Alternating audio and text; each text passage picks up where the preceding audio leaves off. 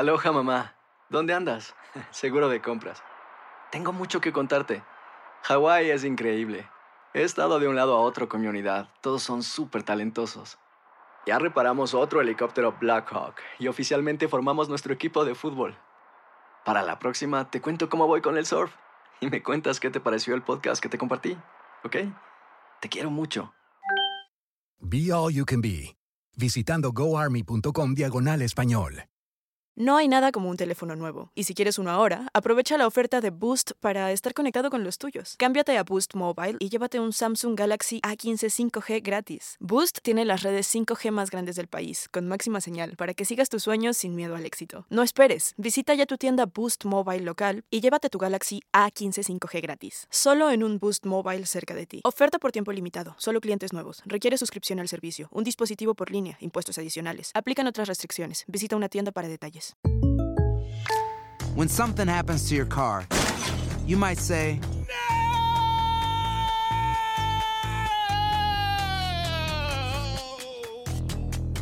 My car. but what you really need to say is something that can actually help. Like a good neighbor, State Farm is there. And just like that, State Farm is there to help you file your claim right on the State Farm mobile app. So just remember, like a good neighbor, State Farm is there. State Farm, Bloomington, Illinois.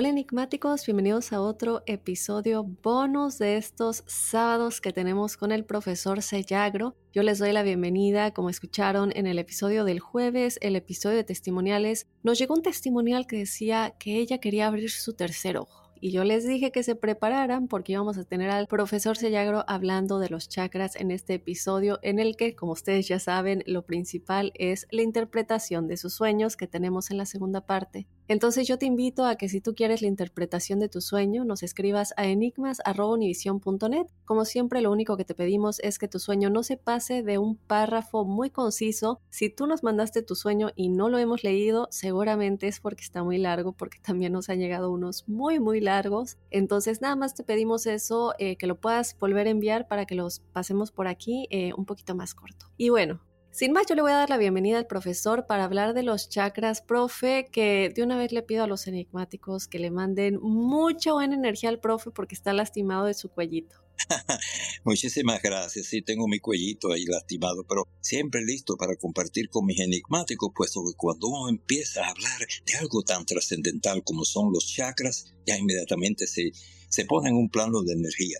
Fíjate, Dafne, y que cuando uno comienza a hablar de determinado asunto que te eleva a tu nivel de conciencia, ya uno se va poniendo en otro plano. Y entonces por eso, en estos momentos, al empezar a hablar de los chakras, de lo que tanto se ha hablado, de un conocimiento que tiene más de 5.000 años, pues ya nos empezamos a poner en contacto con otra dimensión de la vida. Muy bien, profe, pues estamos listos, creo yo. Queremos que nos empiece a platicar un poquito de los chakras. Eh, comencemos en orden. Ahorita fuera del aire usted me estaba platicando un poquito de cada uno y también cuáles son sus funciones. Lo voy a dejar ya comenzar porque usted es el que tiene todo el conocimiento y me encantó todo lo que me estaba diciendo antes de que comencemos a, a grabar. Perfecto, perfecto. Muchísimas gracias. Mira, vamos a trataré de resumir algo que figura te lleva 5.000 años y libros y libros y libros, pero siempre se puede resumir la idea principal. Por ejemplo, los chakras son centros de energía, son vórtices de energía que hay en nuestro cuerpo etéreo, en el cuerpo sutil. No se ven, no están anatómicamente ahí. O sea, un cirujano, si abre la columna vertebral, no va a ver los chakras. Esos son campos energéticos, vibracionales. Y la gente dirá, bueno, ¿Y cómo si es así? Se sabe de cómo son, qué estructura tienen, qué forma, porque todo eso se sabe, la forma, el color, etc. Es que a través de milenios, puesto que hace más de 5.000 años que Patanjali escribió un libro sobre la yoga en la India, en esa época se escribieron los Vedas, los libros sagrados de la India, y toda esa práctica de los grandes maestros de la Gran Logia Blanca, en fin, hizo que tú estabas en una gran meditación profunda y cuando tú veías en tu meditación esos chakras, otros lo veían igual. O sea, es algo que, que conectaba todo de una forma maravillosa. Estos chakras son puntos de energía, se habla mucho. Hay distintas escuelas que hablan más de siete chakras, pero generalmente lo que se acepta son siete chakras, que son siete puntos de energía, como ya te dije, y se encuentran localizados en lo que nosotros podemos ver en la columna vertebral.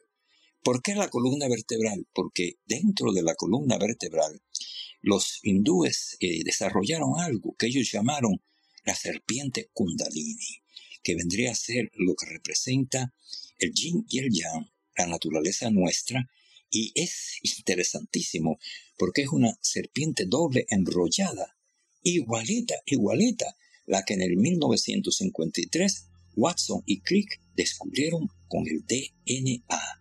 El DNA o ADN es el origen de los genes de la vida.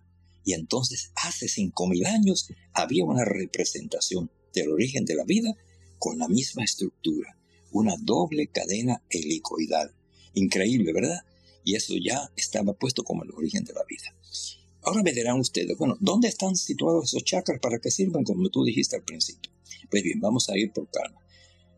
Ustedes se fijan que en la posición de, los yogas, la llamada asana del loto, se sientan con las piernas, eh, o sea, sentados, se pone una pierna encima de la otra, las manos encima de los muslos, se, toca el dedo pulgar con el índice, se cierran los ojos, etc. Y se entra en un estado de meditación que es clásico, que lo vemos siempre en todos los dibujos y en todas las escenas relativas al yoga. Pero vamos a ver, el primer yoga, perdón, el, lo que sería, sería el, chakra que se encuentra en la parte inferior, que sería el primero, en la parte inferior de la columna vertebral, ahí lo sitúan, es eh, el nombre no se preocupen mucho porque son nombres complicados, pero bueno, este no es, es muy difícil, se llama Muladhara. Muladhara. Y entonces ese se representa por cuatro pétalos, colores, etcétera, casi como lo ven en la meditación. Ese chakra que se encuentra en la base de la columna vertebral, ahí donde está el, el puntito, el huesito de la alegría que le llaman el coxis, ¿no? Ahí en esa parte energética se sobreentiende que es el chakra que origina nuestra vida, puesto que ahí se encuentra dormida la serpiente Kundalini. El otro chakra, y voy a ir general para que se tenga una idea, el otro chakra ya está un poquito más arriba de ese chakra y corresponde al área de los órganos sexuales.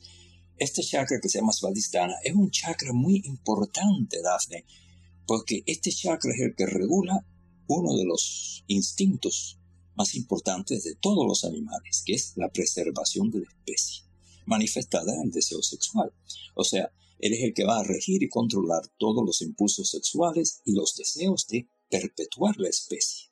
Está situado ahí precisamente en las partes femeninas que corresponderían a, los ovarios, la matriz, o sea, los órganos femeninos de reproducción, y dentro de la parte masculina, pues lo que vendrían a ser eh, los testículos, el pene, todo lo que tiene relación con el aparato reproductor masculino y el femenino. Ese chakra es muy importante porque es el que nos da el instinto de preservación y de poder que la especie se cree. Ese chakra es muy importante. Y cuando estos chakras, se, que eso lo hablaré después, cuando se desequilibran, pasan cosas espantosas y sufrimos mucho las consecuencias. Ese segundo chakra se llama Svadhisthana. Es ese chakra de, de sexo.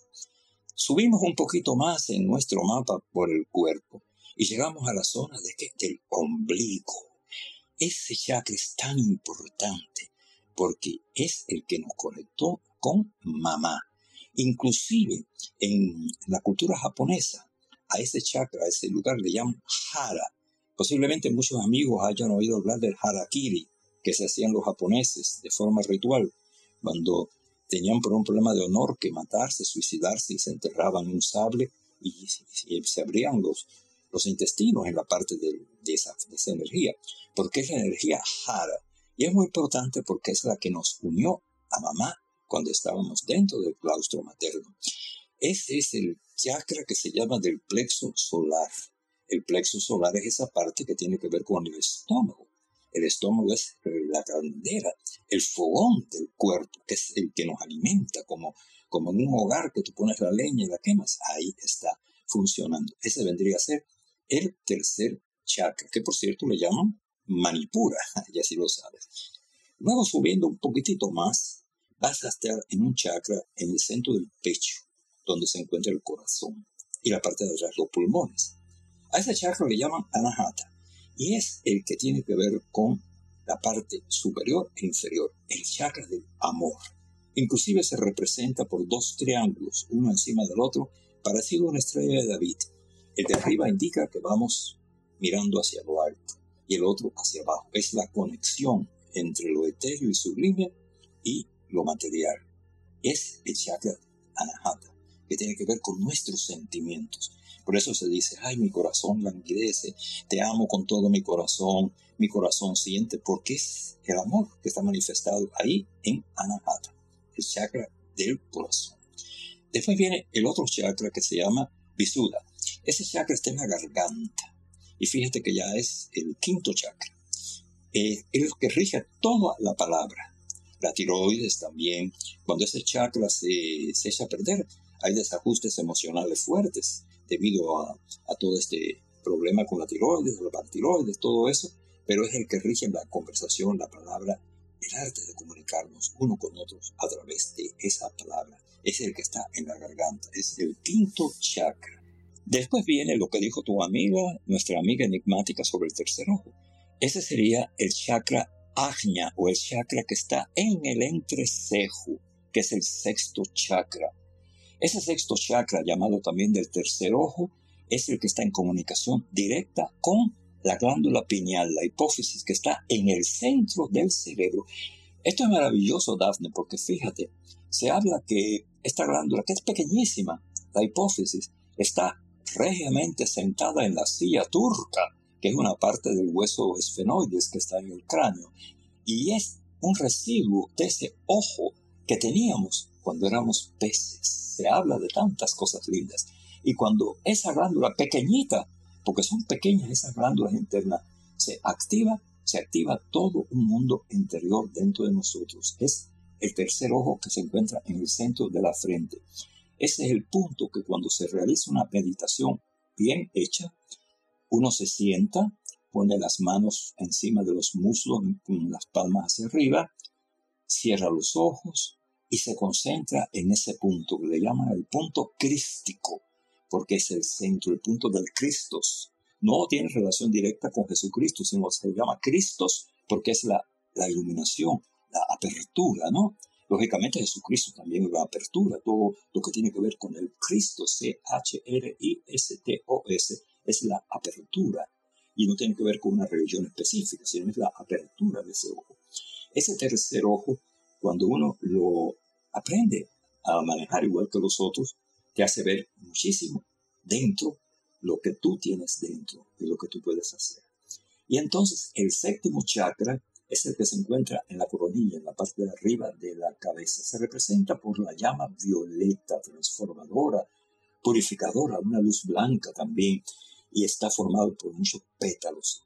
Cuando ese chakra se activa, es la persona que ha logrado superar todas las barreras y ya está en comunicación directa con el infinito, con el absoluto y lista para prepararse para un salto hacia otra parte.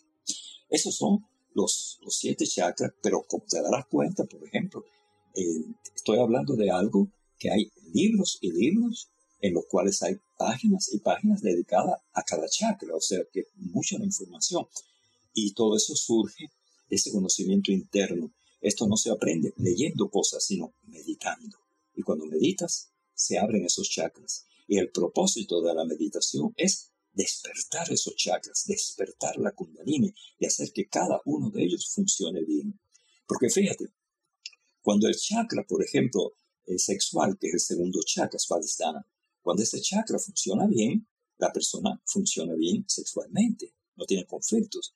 Cuando el chakra del plexo solar, que está por el estómago más o menos, ahí funciona bien, que ese chakra manipula, pues la persona no tiene problemas digestivos. Y fíjate qué curioso, que cuando las gentes tienen tensión, problemas emocionales fuertes y todo, uno de los que primero se, perdón, uno de los que primero se descompone es el sistema digestivo.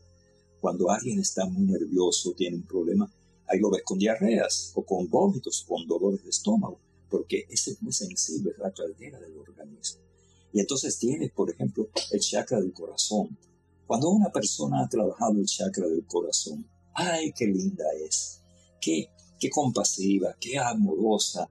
Eh, está siempre destilando amor.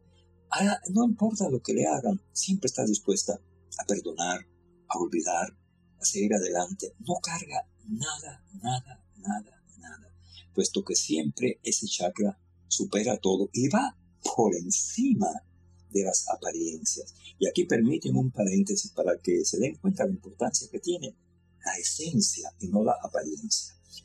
Hay una enseñanza que es como una anécdota, que dicen que había un monje budista muy viejo, mayor, muy sabio, que tenía ya muchos años, que iba con un joven que tendría como 18 o 19, que iban a un monasterio. Ellos iban caminando por allá por las Himalayas y se sobreentendía que no debían conversar, hablar, pues llevaban alguna meditación. ¿Qué sucede? Que cuando están llegando a un río, hay una pobre mujer que ha tenido un problema en un tobillo y no puede pasar el río. Ellos tienen que mirar hacia otra parte, puesto que está prohibido mirar mujer ni nada en lo que ellos van hacia arriba. ¿Y qué es lo que hace el monje viejo? Va a donde está la mujer, habla con ella y le pregunta, ¿qué te pasa, buena mujer? Y le dice, se me dislocó el tobillo. Llega y dice, ¿tienes que pasar a la otra orilla? Sí. ¿Ah? Cargó a la mujer, fíjate, carga a la mujer y la lleva al otro lado. El joven está escandalizado, está, pero ¿cómo es esto posible? Que, que mi maestro esté tocando a una mujer cargando, esto es horrible, horrible, horrible. Bueno, bueno, la dejó en el otro lado y sigue en su camino durante tres, cuatro horas sin hablar. Al fin, cuando están llegando al monasterio, el muchacho joven, tú sabes que la gente joven a veces se, fanatiza mucho con una idea o algo así, y él no puede más. Y el, monje estaba como sonriente y le dice, ¿te pasa algo? Y le dice el monje joven, sí, estoy escandalizado. ¿Cómo es posible que, que nosotros que venimos a este santo peregrinaje donde no podemos ni ver a una mujer, tú no solamente la viste, conversaste, conversaste con ella, la tocaste y la cargaste, la cargaste, pasaste el río con ella cargada hace más de cuatro horas, esto ha sido horrible. El monje se rió y le dijo, mira, desde el momento que yo puse a esa buena mujer en el otro lado de la orilla, me olvidé totalmente del asunto. Pero tú la llevas cargando en tu mente cuatro horas. Qué bonita historia y, y, muy relacionado con todo lo que está contando. Como siempre lo hemos mencionado y como usted lo acaba de decir, meditar, pero de verdad leer mucho acerca de los yogis para que lo tengan muy en cuenta y ya saben, este tema nos encanta que traten de eh, aplicar y aprender más de lo que el profesor Sellagro nos acaba de contar acerca de los chakras. Y si tienes alguna duda, ya sabes a dónde nos puedes escribir. Nosotros vamos rápidamente a una pausa rapidísima. No te muevas porque ya viene la parte favorita de todos ustedes. Quédate para ver si tu sueño estará incluido en el episodio de esta semana y escuchar su interpretación. When something happens to your car,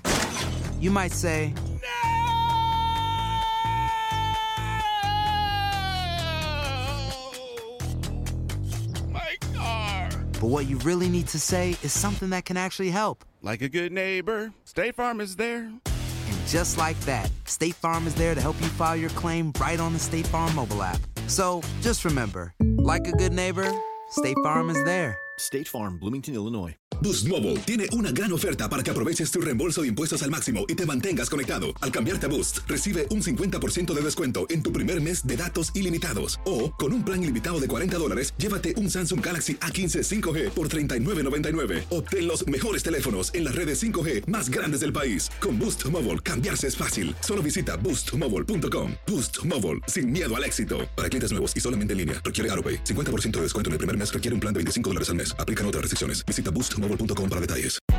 Hay gente a la que le encanta el McCrispy y hay gente que nunca ha probado el McCrispy. Pero todavía no conocemos a nadie que lo haya probado y no le guste. Para pa pa pa. Muy bien, enigmáticos, regresamos ya con este episodio bonus de los sueños enigmáticos con el profesor Sellagro. Ya hablamos de los chakras en nuestra primera parte y ahora nos vamos con el significado de los sueños enigmáticos. Vamos a comenzar, profe. Eh, le cuento rápidamente que nos mandaron un mensaje que le quiero leer. Por aquí nos escribieron. Soy Abdiel Cortés. Hola, bendiciones y paz profunda. El profesor Sellagro explicó mi sueño en el podcast y pues tanto mi esposa como yo nos quedamos en shock. Mi esposa y yo comenzamos a platicar sobre lo que dijo el profesor Sellagro. Los dos quedamos de acuerdo que es la historia de mi vida, mi búsqueda, Gracias, gracias gran amigo. Quisiera algún día tener el placer de conocerlo en persona, maestro. Ojalá tenga el tiempo y vida para estrechar su mano y abrazarlo, amigo. Gracias, Dafne, paz profunda y suerte en tu jornada. Ay, qué lindo mensaje. Yo también me estremezco escuchando eso. Para mí, igual que para Dafne, para todos nosotros, lo más importante es ese, e, e, ese abrazo, ese estímulo, esa voz linda. Y, y qué bueno que te sirvió para algo. Muchas gracias por comentar. Muchas gracias. Muy bien, gracias Abdiel y que nos sigan llegando a hacer sus testimonios con respecto a lo que les dice el profe de sus sueños.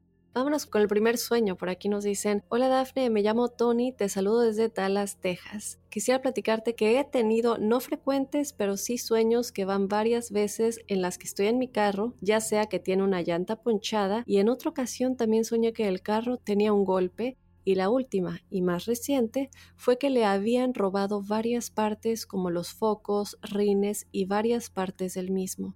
Y tengo curiosidad por saber de qué se trata pues como te cuento, van varias veces que tengo ese sueño y ese tipo de cosas se me hacen muy extrañas.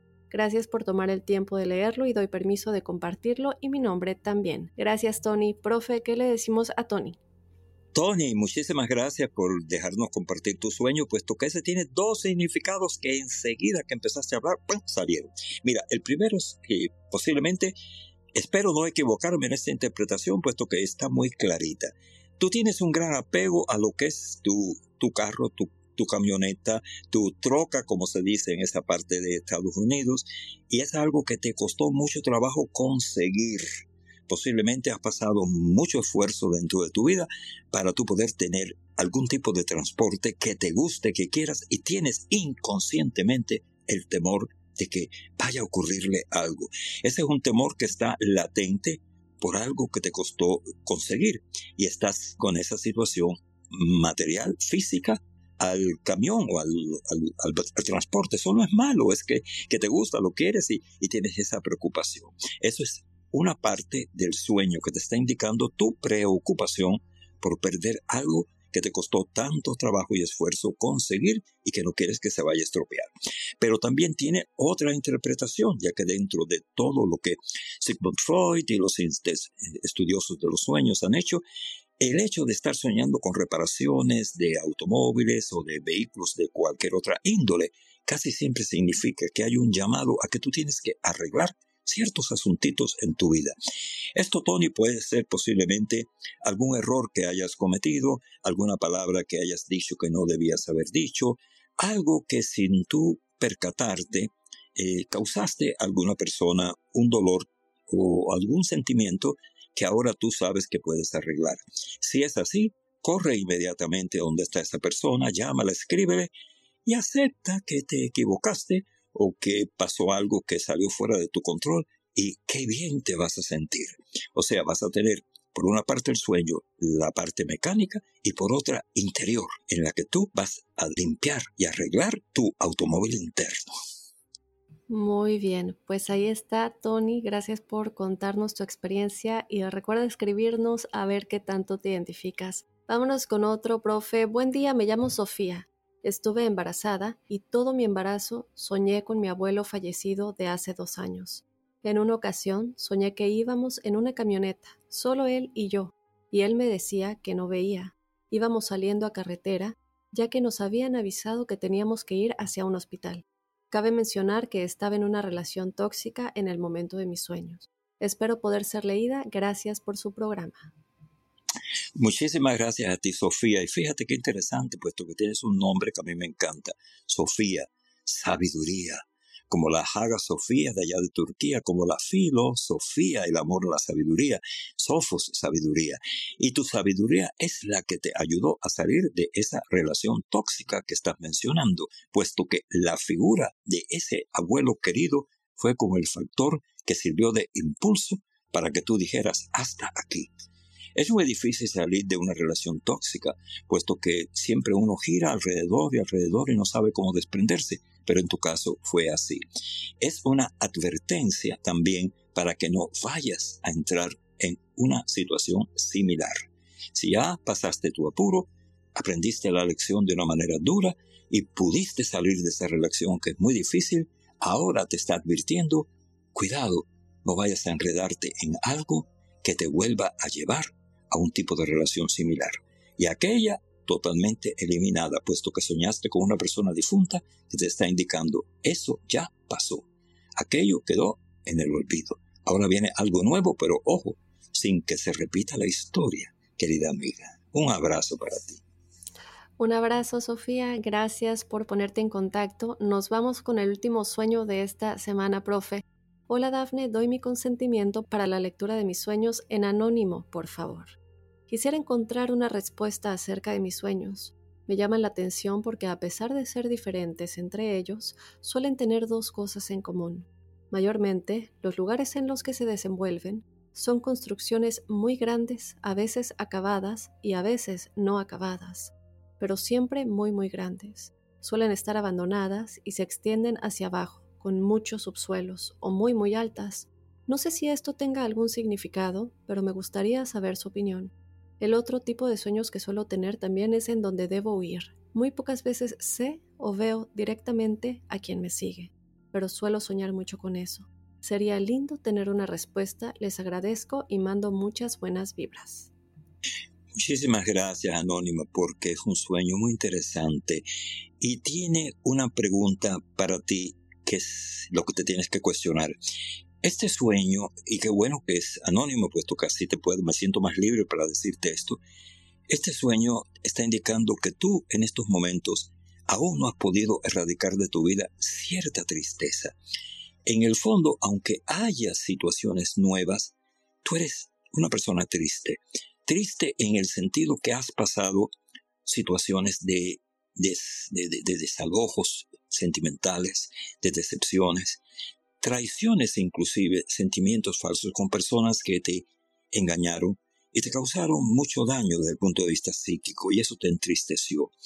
Este sueño te está invitando a que tú ya explores interiormente aquello y hagas lo que debes hacer, decir, solamente soy feliz cuando puedo olvidar, olvidar y perdonar. Este sueño también está indicando esos edificios grandes, todas esas cosas, las grandes tareas que tienes frente a ti. Frente a tu vida, en tu horizonte, tanto emocional, sentimental como laboral, se están abriendo caminos tremendamente importantes.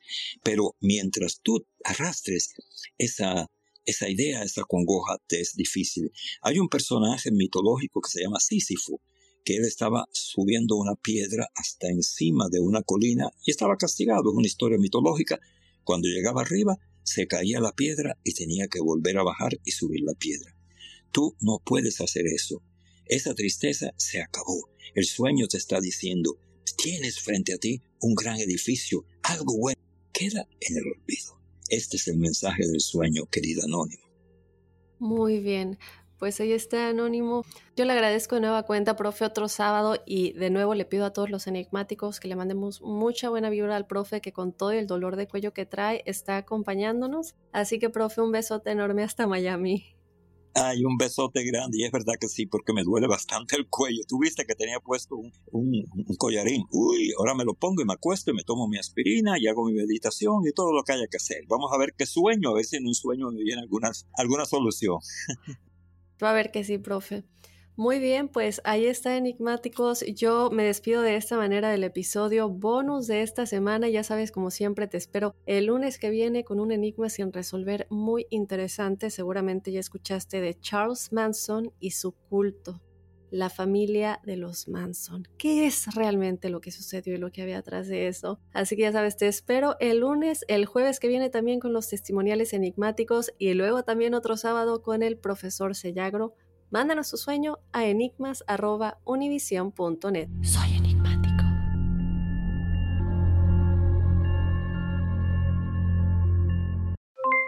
Aloha mamá, ¿dónde andas?